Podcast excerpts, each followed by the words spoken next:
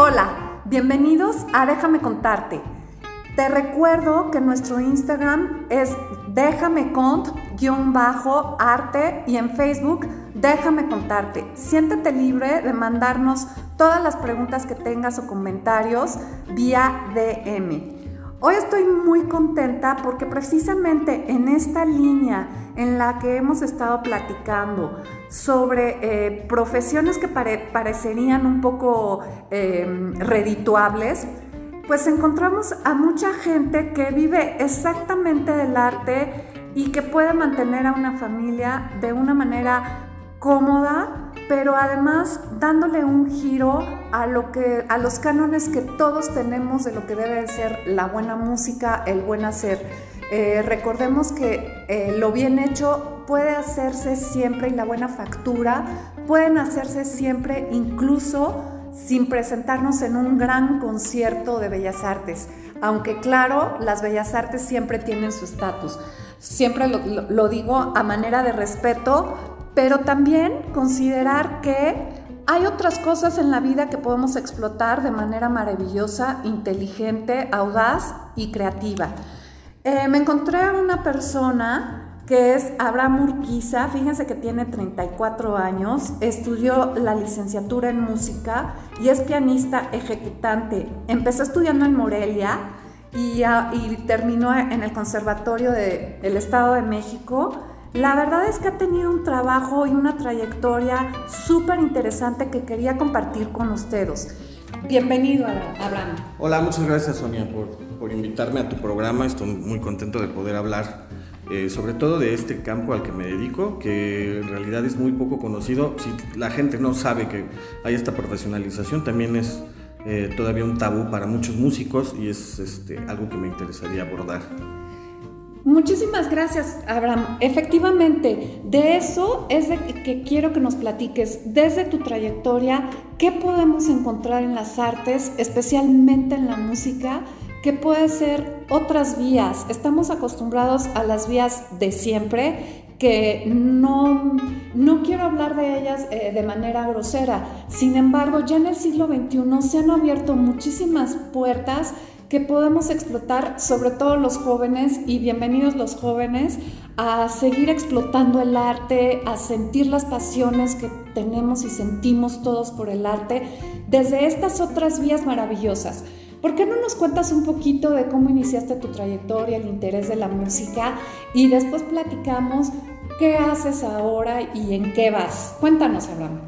Yo, bueno, vengo de una familia musical. Mi abuelo Ismael Urquiza era pianista en los tiempos mozos del, este, de este centro recreativo San José Purúa, en Jungapeo, que era un lugar que le gustaba ir a Luis Buñuel. Mi abuelo tenía ahí la orquesta de jazz. Entonces, eh, pues crecí en ese ambiente. A mi abuelo afortunadamente le fue bastante bien con, con, la música y a partir de ahí hasta la secundaria fue donde lo tomé en serio porque justo el tercer año mi mamá me preguntó, oye, ¿en qué prepa te voy, te voy a inscribir o qué quieres estudiar? Y le dije que música, entonces para ella le llamó la atención porque pues, no fue como un proceso de muchos años yo estar eh, con esa disciplina como tal, ¿no? Entonces termina la secundaria, yo soy de Zitácuaro, Michoacán, nací en Zitácuaro y me fui a la ciudad de Morelia a estudiar la prepa con el conservatorio porque la idea, mi mamá decía, hay que aprovechar que empieces la carrera y hagas la prepa, pues si terminas el bachillerato y te das cuenta que no es lo que tú quieres, pues puedas eh, estudiar otra cosa. Entonces estuve varios años en Morelia, en un conservatorio, eh, desde ahí me empecé a dar cuenta que, que venía con una tradición un poco obsoleta en el sentido de que no saben los profesores enfocar a sus alumnos a una profesionalización, porque no todos van a tener el nivel para dedicarse a, ser solista, concertista o lo que sea, ¿no? Yo creo que un conservatorio tiene que adoptar unas nuevas formas de, de enseñanza y de profesionalización para el día de mañana que salgan, porque uno de los problemas del conservatorio es que salen, estudian 8 o 9 años y cuando se van a graduar les dicen que no tienen el nivel para ser profesionales y yo no creo que eso sea justo. ¿no? En ocho años haces dos carreras o una carrera o dos maestrías de otra cosa. Entonces, eh, Ricardo Alí Álvarez Acuña, que es uno de los grandes pianistas mexicanos, él trabaja en el Reina Sofía en Madrid, era mi roomie y fue a un concurso de la Angélica Morales, que es el más importante de México, y en esa época quedó él en tercer lugar y me, enseñó los folletos de, de, los jurados. En esos folletos venía Manuel de la Flor. Manuel de la Flor, yo desde niño ya tenía cassettes de él. es el único mexicano que ha grabado las 32 sonatas de Beethoven y tenía una cajita súper bonita, color azul cielo, con todas las grabaciones. Además las hizo en vivo en un ciclo de varios conciertos y tenía acetatos. Entonces yo veo, que Manuel de la Flor da clases en Toluca y a mí me llamó la atención eso porque él me imaginaba que estaba en Chicago o estaba en cualquier otra parte del mundo y no lo pensé más y me vine a probar a Toluca con él. Eh, me acuerdo que llegué a la mitad de medio semestre, o sea, llegué como en abril y me aceptó. me dijo, no, pues ya vente. Entonces estuvo muy chistoso como fue un, un giro de 360 grados. Dejar Morelia prácticamente en 15 días cuando estuve allá cuatro años para venirme a estudiar con Manuel y bueno, a partir de ahí hice mi vida desde el 2006 aquí en Metepec. Muchas gracias, Abraham. Qué interesante el papel de los maestros en la profesionalización de los alumnos y en enseñarles algo importantísimo que es el amor por las artes, la disciplina. Y una pregunta que te quiero hacer ahora, eh, quizás me voy a desviar un poquito del tema, pero regresamos. Eh, algo que también siempre, siempre estoy peleando yo, es la centralización de eh, algunos Em, de las artes precisamente, ¿no? Hay que ir a todo a la Ciudad de México o hay que hacer todo en la Ciudad de México. ¿Cómo te sentiste como un alumno que estudiaste en provincia, profesionalizándote y digamos teniendo amor por una disciplina? Porque siempre hay que considerar, los artistas no son vagabundos que andan por la vida sí existe la disciplina y los conocimientos en el arte, no desdeñemos esa parte. Entonces, eh, quisiera que platicaras un poco esto del provinciano saliendo al mundo y, despertando todos esos intereses que parecen solamente de las grandes ciudades. ¿Qué opinas de eso? Y regresamos al tema de, qué pasó después. Sí, eso está muy interesante, eh, justo porque al cambiar de ciudad, sí hay como un encuentro muy extraño. Me acuerdo que cuando yo decía que era de Zitácuaro, había muchas bromas de si estaba pavimentado o, si teníamos internet o, ese tipo de cosas. La, la, cuestión aquí es que como está todo muy centralizado y lo sigue siendo, bueno, ya con el internet es más fácil y la pandemia ayudó un poco a, a unificar y trabajar a distancia con muchas personas, pero cuando yo inicié en el, yo tenía, no sé, 15, 16 años, lo que tú podías agarrar y nutrirte era con extranjeros que llegaban al conservatorio, pero era muy curioso porque eso, ese intercambio cultural o ese aprendizaje no sucedía tanto con tus paisanos, ¿no? Porque todos veníamos de, no sé, unos venían de Zacapu, yo venía de Zitácuaro, otros venían de la zona Urepecha, de toda esta zona lacustre, Erongarícuaro, por allá. Y la, teníamos como esa problemática al momento de tomar cursos con otros alumnos de la Ciudad de México cuando había como intercambios culturales, precisamente porque no teníamos ese, ese acercamiento a mucho conocimiento, ¿no? Eh, justo al emigrar de Morelia a Toluca para estudiar con Manuela Laflor, lo interesante fue es que por primera vez estaba estudiando con un músico que ya había estado viajando por todo el mundo, ya con una trayectoria muy consolidada, ya un señor pues ya mayor, maduro, y el acercamiento que hubo con la Ciudad de México al estar aquí en Toluca sí fue algo muy importante para nutrirme como, como músico. Sobre todo algo que yo he apelado siempre, eh, siendo provincia y ahora estando cerca de, de la metrópoli, es de que siempre apelé yo al eclecticismo. Y creo que es muy importante y para el desarrollo artístico en general de las personas que se dediquen a la pintura, etcétera, es que sí tienen que tener cierto grado de eclecticismo y deslindarse un poco o estar curado de pues ciertos estigmas que se le tienen a ciertas expresiones o ya sea musicales, para ser más específico, por ejemplo, la música, pues quitarte un poco el estigma con la música popular, con la música banda o con el reggaetón. No necesariamente que lo aprecies, o sea, que te guste, lo disfrutes, pero que sí le encuentres un aprecio. Entonces, lo que pasaba en provincia y esa desventaja es que no te permite ser una persona más tolerante. ¿no? Y ese fue el cambio y fue lo que aprendí al venirme a una ciudad más grande. Y esa centralización pues se va a seguir dando. Ahorita que profundicemos más en el trabajo que hago, pues estoy yo 100% subordinado a, las grandes productoras que están en, en la Ciudad de México. Muchísimas eh, gracias, Abraham. Creo que hay grandes coincidencias en, estos pensamientos. Y ahora sí, cuéntanos lo que sigue. Eh, ¿Cómo has llegado a ser un profesional de la música desde estas otras vías que necesariamente no es ser el director eh, musical, ¿no? o, o al piano solamente, pero de obra clásica?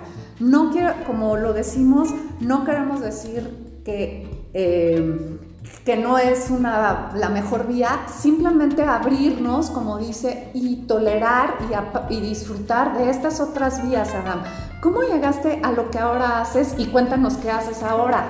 Bueno, yo estaba estudiando, eh, bueno, estaba terminando con el maestro Manuel y me regresé una temporada a Morelia para estar perfeccionándome con otro maestro que está allá, un maestro ruso buenísimo. Y justo pasó una situación muy interesante. Un amigo estaba haciendo su tesis de un documental, una selva que está en Michoacán, una selva que ya no se concretó el proyecto porque todos sabemos las problemáticas que tiene ese estado. Y él me pregunta, oye, en el conservatorio ustedes los enseñan a hacer audio, sonido directo y a componer para cine, ¿no? Él daba por hecho que el conservatorio te educaba para abordar una obra cinematográfica, lo que sea. Y yo en ese momento, la verdad, yo necesitaba plata y dije, sí, sí los hace y no lo sabía hacer. Entonces, conseguir los manuales de cómo operar la, la Tascam, era una Tascam, me acuerdo, y me adentré a la selva. Entonces, yo me fui a hacer sonido directo a la selva. Es una experiencia padrísima vivir ahí. Eh, eso es como una conversación como muy larga para otra hora. Bueno, el punto es que en la selva regresamos a, a, la ciudad y me dice mi amigo, te voy a mandar en una semana los, primer corte quiero que lo musicalices. Yo me fui a la Ciudad de México justo eh, pensando que mm, en ese, en, ese, en ese, verano, qué es lo que yo iba a hacer, si iba a dedicarme ya 100% al piano, porque yo estaba un poco confundido, ya que tenía esta mm, incertidumbre de si yo estaba dispuesto a entregarle mi vida a un instrumento para hacer una carrera profesional que eso es muy válido. Tengo amigos que les va bastante bien. La mayoría de los roomies que tengo ni siquiera viven en este país y, tienen una vida muy digna, enfocadas a su instrumento, pero se casaron con él. Y yo no me atreví a hacerlo, eso no creo que sea cobardía. Simplemente estaba buscando yo mi lenguaje, donde yo pudiera plasmar mi, mi trabajo o desenvolverme. Entonces musicalizo esta cosita y se hace una cadena ya de, coincidencias. Proyectan el documental, está ahí Sonia Burto, que tenía un, proyecto súper bonito. Nos íbamos a, zonas vulnerables de Michoacán, donde estaban golpeadas por el narcotráfico o zonas así aisladísimas, y se les daba clases a los niños de todas las disciplinas del cine. Había maestros de guion, de actuación, de arte, de maquillaje, y yo hacía con ellos música, les enseñaba lenguaje sonoro, y al final ellos escribían una canción y hacíamos sonidos con, con lo que había a su alrededor, y ya al final se proyectaba un documental. Se, llamaba se llama Juguemos a Grabar, lo financié en cine. Entonces, a partir de ahí me empiezan a, llamar para más trabajos. Oye, ¿quién hizo la música de tal cosa? Pero yo hasta ahí no lo tomaba en serio. Yo todavía estaba, pues, haciendo, ¿cómo se podría decir? Pues era una cuestión de la inmediatez, ¿no? Y fortuita que se me fue dando. Después aplicamos para un documental, un financiamiento de Conaculta del Canal 22, para hacer un documental súper fuerte de mm, la gente que trabaja en la última instancia de la muerte, que es los médicos legistas y los técnicos forenses, todo ese mundo. Entonces era como, eh, la película trata de, esta, pues este, una manera de, encontrar la, introspección o cómo ellos ven la vida y cómo ven la muerte. Estuve viviendo, haciendo sonido directo y viví en el CINEFO seis meses. Vi toda clase de necropsias y toda clase de... O sea, es indescriptible ese trabajo, entonces ya alguien tomé en serio el, cine documental. O sea, dije, no, sí me voy a dedicar a esto 100%. Y a partir de ahí eh, empecé a hacer lazos laborales, con, eh, acudiendo a festivales de cine. Otra forma también de que yo, como yo hice carrera, fue aplicando a convocatorias internacionales, que hay muchas veces que me preguntan, oye, eh, ¿cómo te abriste camino o cómo hiciste todos los contactos que tienes ahora? Yo fui maestro del TEC de Monterrey, entonces era muy habitual que me hicieran esas preguntas. Una vez lo contesté, la contesté de, de una manera poco ortodoxa. Me acuerdo que un alumno me preguntaba, oye, ¿cómo hiciste la trayectoria que tienes? Y yo bromeando pues dije, no, pues embaraza a tu novia y ve cómo vas a tener un montón de trabajo, ¿no? Entonces, este, no fue así, los que me están escuchando.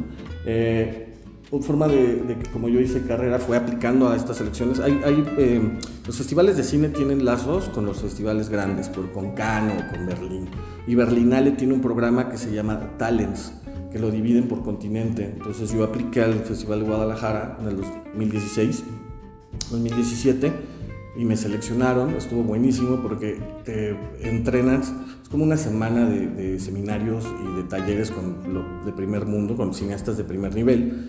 Y después apliqué otro con Berta Navarro, que hacía a nivel Iberoamérica. Berta Navarro, esta productora que descubrió a Guillermo del Toro en ese tipo de, de cosas que ella hacía. Entonces fue así que empecé a hacer networking. Después me llamó la atención el mundo de la publicidad, porque yo veía estaba como muy acaparado con, por muy poquita gente en la Ciudad de México y me empezó a interesar bastante eso. Yo, yo quería empezar a hacer jingles y cosas así. Entonces además se me abrió una oportunidad buenísima, me, me, me llamaron por teléfono buscándome para ofrecerme trabajo en Genoma Lab. Entonces eh, tuve, yo me gustaba decir que era Godín Sonoro. Entonces me ofrecen el trabajo en Genoma Lab y tengo una responsabilidad increíble que me hacía cargo de la supervisión de los comerciales a nivel sonoro, desde escoger el, locutor, de darle la música que necesitara y además hacer la mezcla y el diseño sonoro del comercial, pero lo hacía a nivel Latinoamérica, entonces me, enfocaba a los comerciales de Estados Unidos hasta Argentina. Entonces, a partir de ahí fue cuando yo empecé a hacer más lazos laborales con otras grandes empresas. He hecho música para Jumex, ahorita le trabajo a Grupo Modelo, que soy su actual proveedor. Con la pandemia me di cuenta que lo que pasó con la publicidad es que sí descuidé quizás un poco esta parte artística, no porque no hiciera con calidad el trabajo que me dedico ahora, pero sí me deslindé un poco de una cuestión como más espiritual, por decirlo así. en la pandemia retomé el piano, me compré un piano en la pandemia y fue cuando otra vez yo ya me empecé a enfocar a hacer mi música. Renuncio a Genoma Lab porque ya no era sano trabajar ahí por el ritmo de trabajo que había. Y aparte empecé a emprender un negocio de un tap una cervecería y restaurante. Y decidí hacer lo que me gusta porque ya me permitía, todos estos, estoy resumiendo como muchos años de carrera, ya me permitía darme ese lujo, por decirlo así, de yo ya enfocarme a tener el cliente que yo quisiera y no estar subordinado a un jefe que me estuviera maltratando, gritando o que me dijera qué hacer. Y fue como otra vez estoy retomando mis proyectos personales, que afortunadamente esos proyectos personales están también siendo como redituables. En resumen, fue, fueron bastantes años de disciplina, fueron sobre todo bastantes años de curiosidad, porque algo que les falta luego a, los colegas es la curiosidad de estar buscando siempre este, estos, caminos de profesionalización. De alguna manera sí fue encontrado de manera accidental, pero ese accidente fue porque yo, yo me lo creé, ¿no? O sea, yo estaba buscando, oye, si no me voy a dedicar 100% al piano, necesito enfocarme en la música en algo que me pueda dar un sostén ¿no? Que pueda ser redituable y también para dignificar, ¿no? Porque luego cuando te dedicas a esto es, tiene una parte tuya de ego, de decir, güey, me dedico a esto y, es este, puedo dar, ofrecer una vida digna a mi familia o, qué sé yo, ¿no? Entonces como parte de mi propuesta que, me estoy acercando a los conservatorios es cómo dignificar la profesión del músico a partir de, de nuevas este, alternativas de profesionalización, como tienes que tener como ser, como le llaman ahora los lenguajes multitask, ¿no? Que no nada más sepas eh, componer, porque yo no estudié composición, yo aprendí composición de forma autodidacta, mi carrera es de pianista, pero tuve un gran maestro como Manuel de la Flor que me enseñó a ser inquieto, que me pusiera a componer sin ni siquiera tener esa licenciatura, ¿no? Entonces, Parte también de mi trabajo es que se hace como varias cosas, que es un plus allá más de un perfil de solo músico, ¿no? No solo saber componer, sino también saber diseñar sonido, que es como una rama de la ingeniería en audio, eh, cómo ya escribir guion, porque me toca escribir guiones para radio y, y, escoger al locutor, el cual yo sé que, o estoy seguro que es el que va a, ¿cómo se dice? Pues atrapar al, al espectador. Porque recordemos que la música culta, la música académica, nace a partir de subordinar a las masas. nace con el cristianismo, ¿no? Pero bueno, si quieres platicamos de eso más adelante. Oye, me parece buenísima esta idea o que tú has llevado a cabo eh, y a esto que tú le llamas quiero eh, de, explorar estas nuevas alternativas de profesionalización en la música. ¿Le podríamos poner nombre a estas alternativas de profesionalización? Tú acabas de decir ingeniero, eh, ¿cómo le llamaste? Experto en audio. Ah, bueno, sí. ¿Cuáles serían estos nombres?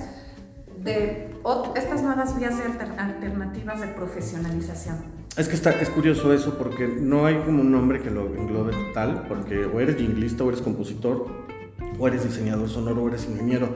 Tener las dos cosas es muy difícil a, veces encontrarlo porque no es, no, no, es una cuestión así de, ay, que eres un, un genio, una cosa así. Simplemente es eh, eh, tener la, la capacidad de ver las dos cosas de una manera más práctica y artística y otra de una manera teórica y más técnica, ¿no? Entonces, a mí para hacer las dos funciones del, diseño sonoro y de la música, yo lo veo como una manera integral, ¿no? Algo que también el conservatorio enseñan es que te, te, profesionalizas y te enfocas a una sola disciplina y no te enseñan a ser multidisciplinario. Y en el mundo actual en el que vivimos, si no eres multidisciplinario te quedas atrás. ¿no? O sea, ya hay chavitos de 16, 17, 18 años que dominan un montón de herramientas tecnológicas y que además traen esta intuición musical o este talento, pues eh, te van a dejar atrás. Entonces, mi generación, o sea, la gente del 87 para adelante, aprendimos de esto de una manera como muy autodidacta, porque inclusive no hay ninguna escuela que te enseñe a hacer música original para cine, no hay una escuela que te enseñe a hacer una licenciatura como tal, tienes que salir de México. Para salir de México es irte a Berkeley o irte a Juilliard, ¿no? que son universidades súper caras. Y nuestra generación, ya los ruquitos, por decirlo así, de esta, empezamos con con, con, la, con la búsqueda, con, el, accidente, con, apelando siempre al, autodidacta, autodidactadismo, perdón, al ser autodidacta y ahora poco a poco ya se empiezan a abrir universidades a ofertar diplomados especialidades o hace un año de para ser diseñador sonoro contra imagen o cosas así, ¿no? Entonces, eh, si me preguntas ahorita no hubieras, hubieras estudiado piano sabiendo que podías haber agarrado otros atajos, a lo mejor diría que sí, sí volvería a estudiar piano porque al abordar una obra clásica o todo este tipo de, metodologías de, de, estudio a una obra, pues la apliqué a lo que hago, ¿no? O sea, desde el momento de cómo haces un comercial o cómo musicalizas algo, pues vas y te estás este, atado a ciertos códigos culturales, ¿no? En un contexto político, un contexto social, si la música se está desarrollando en Italia, pues qué instrumentaciones hay en Italia, el clarinete y el piano. O sea, como todos esos códigos culturales y todo ese, ese bagaje cultural me lo dio el conservatorio para aplicarlo ahora en, en la publicidad. Oye, Abraham, fíjate que me recuerdas muchísimo a estos grandes artistas que rompen paradigmas. Eh, los artistas siempre rompen paradigmas y sobre todo los grandes, estos que seguimos recordando, eh, siempre estudian la academia, se basan en la academia, pero finalmente dicen, ya no quiero y voy a romper este paradigma. Pienso en Picasso, bueno, hay miles, ahorita no vamos a hablar de artes plásticas, pero hay miles de ejemplos que tienen como base la academia y sin embargo eligen romper la regla, digámoslo así, para desde la regla trabajarlo otro lenguaje, ¿no? O, darle ciertos giros eh, de sentido a esos mismos lenguajes. Otra cosa que a, manera de resumen me gustaría platicar es que has dicho como palabras claves súper importantes eh, en las artes y creo que es importante que las tengamos claras. Disciplina, networking, pasión, porque cuando hablas de tu arte dices, mira, esto estuvo increíble curiosidad y explotar el accidente. Yo creo que son cinco elementos que has mencionado en este poquito tiempo de conversación que yo creo que, que no olvidemos y que a lo que, lo que hagamos, yo creo que, que estas cinco claves son súper importantes y a veces las dejamos pasar y esas no te las da la escuela. Esas las das tú. Yo siempre hablo de curiosidad. Uno no puede vivir la vida sin curiosidad porque qué aburrido. Entonces. Eh, y otra cosa que quería preguntarte, para seguir hablando de la profesionalización, eh, exactamente en México, incluso en el Conservatorio Nacional, hay eh, este tipo de Em, digamos, preparación a estas otras vías, solamente Juilliard y Berkeley. En, el nacional, no, no sabes de eso. Cuéntanos si tú tienes algún proyecto, quieres o tienes la curiosidad. No, en realidad ningún conservatorio lo tiene eh, como tal. Ahora lo, que me, me parece súper gratificante y súper bonito es el Conservatorio del Estado de México, al cual le tengo un gran aprecio, el nuevo director de, de, esta institución, pues tuvo, me entrevistó hace un par de días y tiene la inquietud de organizar un diplomado enfocado al lenguaje audiovisual, o sea, para que sepan los, los, conceptos básicos de musicalización, ya sea para un comercial o ya sea para un documental o para, o para ficción, etcétera, etcétera.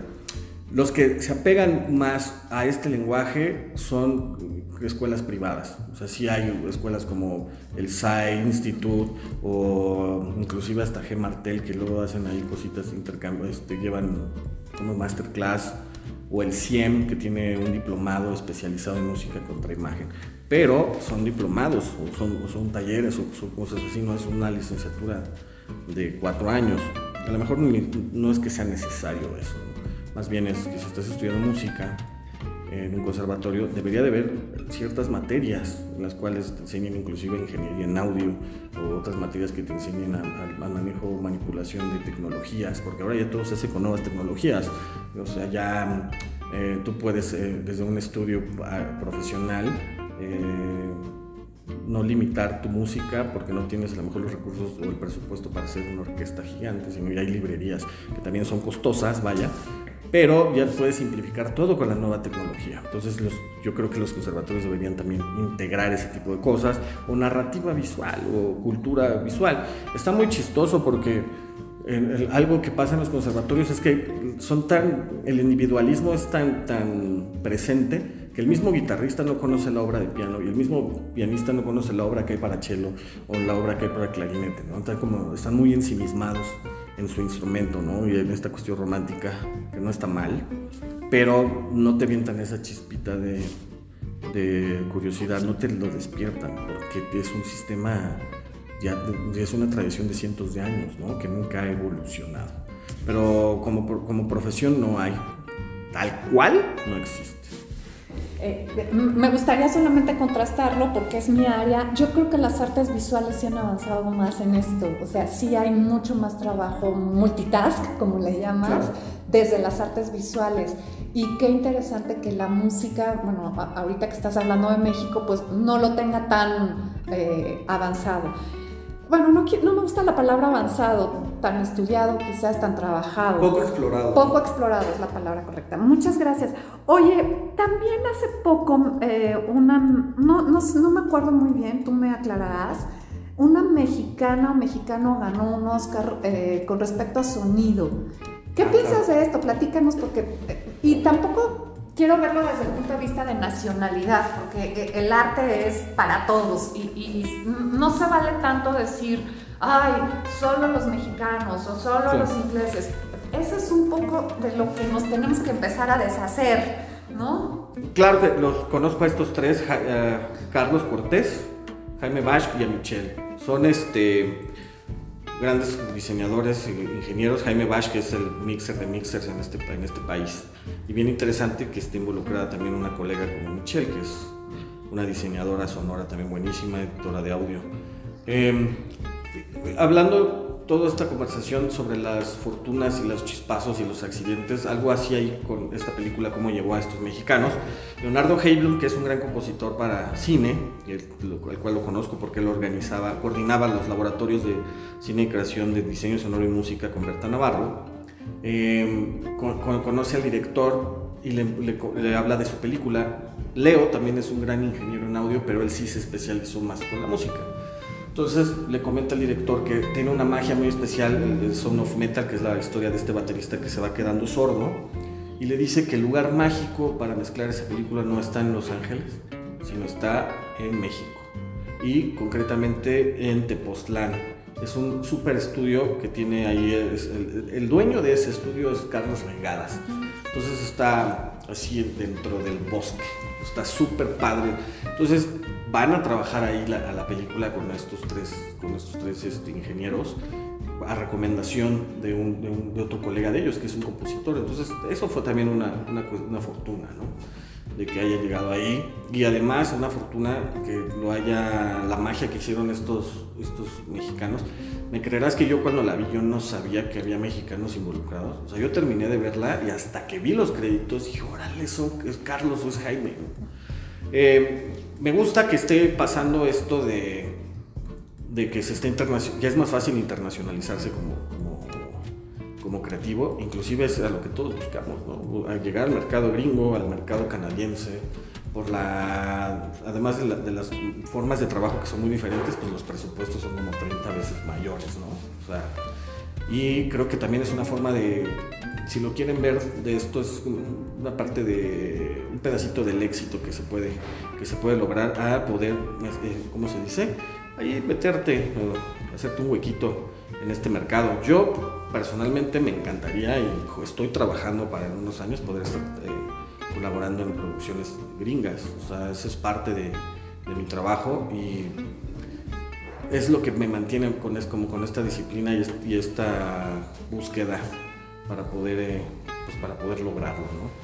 Y yo creo que es una alternativa también de legitimar más que nada, ¿no? Lo que ellos lograron, inclusive lo dijeron, es que en México tenemos la, capacidad para competir con cualquier, eh, ¿cómo se dice? Pues con cualquier profesional de otro país, ¿no? En México hay bastante talento, lo único que falta es disciplina y enfoque.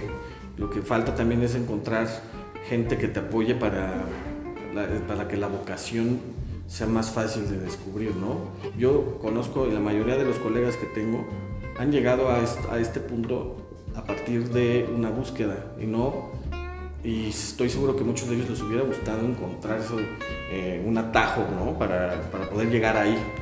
Y es algo que a mí sí me interesa mucho hacer con el conservatorio o, colaborar con estas instituciones eh, pragmáticas o muy ortodoxas, porque seguro ahí hay un chavito o un par que pueden generar más industria. Si tú tienes más compositores para cine, y tú tienes más compositores para para comerciales, etcétera, pues va a haber más industria porque ya la gente o, las empresas no van a depender tanto de estas librerías que pagas muy poco dinero y le metes algo ahí a tu comercial, que corres el riesgo de que otro comercial va a tener la misma música.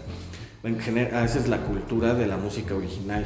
Entonces, y así ya generas una industria. Recordemos que la industria creativa es muy difícil que tambalee porque la materia prima son las ideas, ¿no?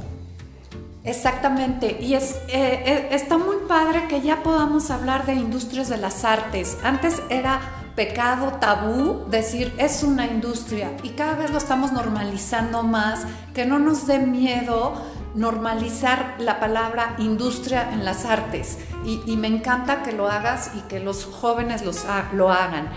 Y finalmente cuéntanos de este tap room que tienes aquí en Metepec eh, como les he contado, pues este podcast lo grabamos en provincia y, sale al extranjero porque ya vimos que nos escuchan en Alemania, en Argentina, en Estados Unidos. Pero Metepec es un pueblito en el centro de México, eh, muy pintoresco hasta el momento y nos está hablando, eh, y lo estamos grabando precisamente en las instalaciones de este tap room. cuéntanos un poquito y, y luego te hago una pregunta final. Pues este este proyecto está bien bonito. Yo antes de ser eh, socio de aquí, era cliente antes de que tuviera esta forma. Antes solo era una cervecería con snacks alemanes. Y, este, y yo salía de la oficina, yo salía tarde los jueves y me venía de Santa Fe aquí como a, liberarme un poco de toda la presión, porque imagínate, en un día a veces veíamos 32 marcas y empezar a, a planear las campañas, los lanzamientos de México, Perú, Colombia, Argentina. Entonces yo venía vuelto loco a casa y pasaba aquí Claudio, que es el, el, el, maestro cervecero y creador del concepto, el que inició todo esto. Pues empecé a hacer clic con él, nos empezamos a llevar bastante bien. Y justo yo tenía la inquietud y siempre la tuve de tener un negocio que si con, con, la música pasa algo, es como una cuestión muy romántica, me gusta. Quería llegar, si ya lo estoy haciendo en los oídos, también quería llegar a los paladares, ¿no? Y siempre he sido yo un amante de la cerveza y del vino, de los fermentos en general. Y me dio esa inquietud, dije, oye, pues quiero tener un negocio, pensando a futuro, tengo un hijo, pues yo creo que también eh, podemos empezar a invertir nuestro dinero en otras cosas y, y, entregarle a Metepec también un, concepto diferente. Desde la, pues, somos muy cuidadosos desde la música que se pone, la, cocina o la selección de cervezas, pero bueno, entonces yo hablé con Claudio y le dije, tengo esta inquietud, tú necesitas así un socio para que esto llegue a donde tú quieras llegar y él aceptó. Y me subí al barco, entonces empezamos a remodelar el lugar, empezamos, se, se introdujo el ramen, que, es una de las cosas que nos distinguen de aquí, porque es cerveza y ramen como que llama la atención, como que es muy ambiguo, o uno es especializado en un restaurante oriental, o la cerveza siempre está con un enfoque a alitas o a salchichas o hamburguesas y cosas así. Entonces también algo que buscaba Claudio era dignificar la cerveza, porque siempre hay un tabú hacia la cerveza que es una bebida de bajo nivel. ¿no? Como lo pasaba con el mezcal, ¿no? Que antes el mezcal era para lo arrabal, etcétera, y ahora ya está así con unos precios exorbitantes. Entonces, algo que me pasaba a mí como dignificar yo mi profesión, Claudio quería dignificar la cerveza, entonces ahí nació como, oye, estamos como en el mismo camino y estamos emprendiendo este negocio que va afortunadamente bien y ya vamos a abrir otro en otra ciudad. Eh, también estamos muy contentos por eso. Y a la par me está permitiendo eso seguir con mi música, con, con mis comerciales, pero ahora yo ya puedo eh, seleccionar en qué me voy a involucrar, en, dónde me voy a desgastar mi tiempo, mi energía eh, y sin descuidar aquí. Entonces, ahorita estoy en una etapa haciendo 100% lo que me gusta, desde un negocio que amo profundamente, que también tengo un gran, un gran, ¿cómo se dice?, fervor al estar aquí todos los días y así como lo estoy haciendo con la música. Entonces también es interesante cómo la música me ha llevado a no solo a una satisfacción dentro de ese campo sonoro, sino a poder diversificarme, porque también eso es importante, ¿no? La diversificación profesional que uno puede tener como curioso. Entonces, si contesté, me, ahí me hice bolas un poco, perdónenme. No, no, no, sí entendimos perfecto, entendimos perfecto. Y la, última pregunta eh, que me encanta hacer siempre, bueno, son tres, son tres últimas preguntas. ¿Cuál es tu color favorito y cuál es tu pieza de arte, si quieres pieza musical? Eh, yo estoy en las artes visuales, tú elige tu color favorito y tu pieza musical. Ahora recordé a Kandinsky que tenía sinestesia, entonces él escuchaba, em, cuando escuchaba música veía colores. No sé si Abraham lo tenga, pero bueno, de repente me quisiera hacer una relación con eso. Y la tercera y última pregunta es, a los, te las hago todas juntas, a los 34 años, ¿qué es éxito para ti? Está difícil porque, híjole, acá la edad nos hace cambiar de definición de éxito a cada rato, pero bueno, me parece interesante y más que te visualizo ahora con todo lo que hemos platicado hoy como exitoso. Primero dime lo de los colores. Ok, mi color favorito, no tengo un color en específico, pero me gustan los colores ocres toda esta paleta ocre me encanta, el color café.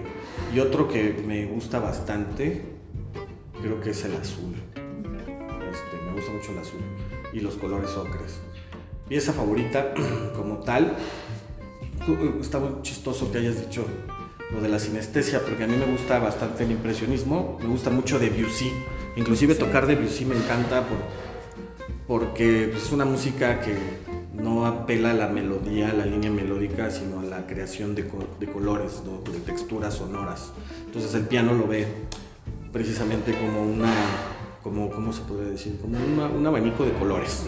Entonces interpretar Debussy este, es buscar sonoridades impresionantes, entonces es una búsqueda, una introspección pianística muy padre eh, y además, para poder entender Debussy, pues me tuve que empapar un poco con los, los, grandes pintores, ¿no? Y los poetas de esa época, como Verlaine y demás, que se juntaban. Entonces yo creo que una de mis obras favoritas podría ser la Suite Bergamasque de Debussy. Entonces, me dicen, oye, ¿cuál es la suite Bergamas? No, la suite Bergamas es donde viene el Claro de Luna, que es su obra más famosa, es el tercer movimiento y está hecha por una fiesta de Bérgamo, que se hace una fiesta ya de, de, ¿cómo se llama? De antifaces, de máscaras. Es un festival muy interesante, entonces son cuatro piezas. Y volviendo a, creo que ya, sí. No, a los 34 años que es éxito para ah. ti, porque cambiamos, seguramente tú ya también has cambiado ese concepto algunas veces en tu vida, te quiero anunciar que lo vas a hacer muchas más veces. Sí, sí. Ahorita lo que yo considero es tener salud mental, tener paz y ese es el éxito para mí ahorita. La salud mental y la paz y poder estar haciendo lo que me gusta, o sea, que, me permita o mucho o poco poder este, tener una, ¿cómo se puede decir? Una situación resuelta aparentemente es que no sé cómo decirlo. Pero es, el resumen... Te, entendemos, yo creo que todos eh, tomamos la idea. Eh, una situación material resuelta, quizás que quisieras decir. Pues no, no, no que tenga resuelta como tal, pero tengo, la, o sea, tengo una paz mental en el sentido de que bueno, voy a confesar algo un poco. Eh, atravesamos varios años, mi hijo padece de cáncer, ya está en remisión, afortunadamente ya está en vigilancia. Entonces, eh, ha estado muy chistoso porque conforme toda su enfermedad empezó a evolucionar, fue al revés. Él empezó a mejorar y, no, y nosotros empezamos a crecer al mismo tiempo, ¿no? profesionalmente. También mi esposa es una gran profesionista que le está yendo bastante bien y yo creo que esta situación en la, en la cual la gente que nos está escuchando, que son padres, pues te pone, es una encrucijada súper cañona el ver a tu hijo en algo en que tú no puedes hacer absolutamente nada. Entonces aprendí a eso, a ser, una persona práctica eh, y esto me ha generado la paz mental. O no, si, me, si todo el tiempo voy a tener incertidumbre de qué vaya a pasar, yo creo que desde que eres papá ya te queda la incertidumbre para toda tu vida. Pero yo el éxito creo que es, ahorita en este momento es la paz que hay en casa, la salud de mi hijo, que podemos tener una vida digna. Y no quiero que eso se termine, entonces por lo tanto tengo que seguir eh, buscando y seguir, y de curioso para, para crecer más, etc. Ay, Abraham, pues te felicito. ¿Quieres decirnos tus eh, redes sociales para que las personas te sigan o Sí, estoy en, Instagram, ya lo voy a hacer público porque lo tengo privado, pero ahí estoy subiendo eh, fragmentos de comerciales que me gustan. Eh, y también tengo eh, en YouTube está mi reel, un reel muy pequeño de dos minutos donde seleccioné para mi parecer lo mejor que he hecho para cine, perdón, para publicidad. Y ahí hay cosas en YouTube como Abraham Urquiza, de, hay este, pequeños este, fragmentos, Q se le llama, de que he musicalizado para cine. Hay, hay, una cuestión ahí de bastidores que está increíble. Igual sí, eh, eh, se me fue platicar de ese proyecto, pero hicimos una película buenísima que nos juntamos con 10 artistas plásticos, como Daniel de Sama, o como Agustín González, como Javier Areán. Entonces estuvo bien chistoso porque es un, es un compilado, se llama Bastidores, y es como eh, están preparándose todos para una bienal y están haciendo una obra y están concursando, por decirlo así. Entonces, estamos trabajando con ellos a través de la introspección, estamos viendo su metodología de trabajo. Entonces, yo me sentaba con el director para ese segmento, por ejemplo, con Javier Areán, y el director le decía, esta es mi propuesta sonora, esta es mi propuesta musical, pero también el artista me tenía que autorizar si mi música estaba representando su obra. Entonces fue una experiencia increíble hacer esa película. El creador es Raúl Cuesta y con muchos documentalistas involucrados y muchos artistas. Daniel Esama a mí me encanta. Agustín González es un, pintor mexicano que le está rompiendo también. Este, Javier Areán también es buenísimo. Todos ahorita están en bienales importantes en Europa. Entonces está increíble cómo esta profesión me ha acercado a, miles de cosas, desde estar grabando audio en una plancha de necropsias viendo brutalidades o el estar sentado con, eh, reuniéndome con 10 pintores exitosísimos y poder musicalizar y poder ser parte de esta narrativa sonora, ¿no? de este universo sonoro con la pintura. Eh, ahora como estoy vendiendo cerveza o, estoy haciendo luego canciones para infecciones vaginales como lo mecano, cosas así. Entonces ha sido un, un recorrido bastante, bastante interesante que la verdad, más que interesante para mí ha sido bien divertido. Yo creo que es otra de las cinco claves, ya tenemos seis, la diversión, ¿no? E, está eh, padrísimo esta clave. Oigan, pues muchísimas gracias. Eh, la verdad estoy muy satisfecha con esta plática que hemos tenido. Y bueno, los espero. Acuérdense que en Áurica Arte y Cultura vamos a hacer un webinar sobre eh, cómo, claves para ver una obra de arte. Eh, es muy sencilla porque luego nos intimidamos mucho. Entonces es un poco para eh, no intimidarnos. Es a las 7, el 7 de julio a las 10.30 de la mañana. Y luego haremos una vespertina que ahora no me acuerdo el horario, pero se los diré en el próximo podcast. gracias a todos.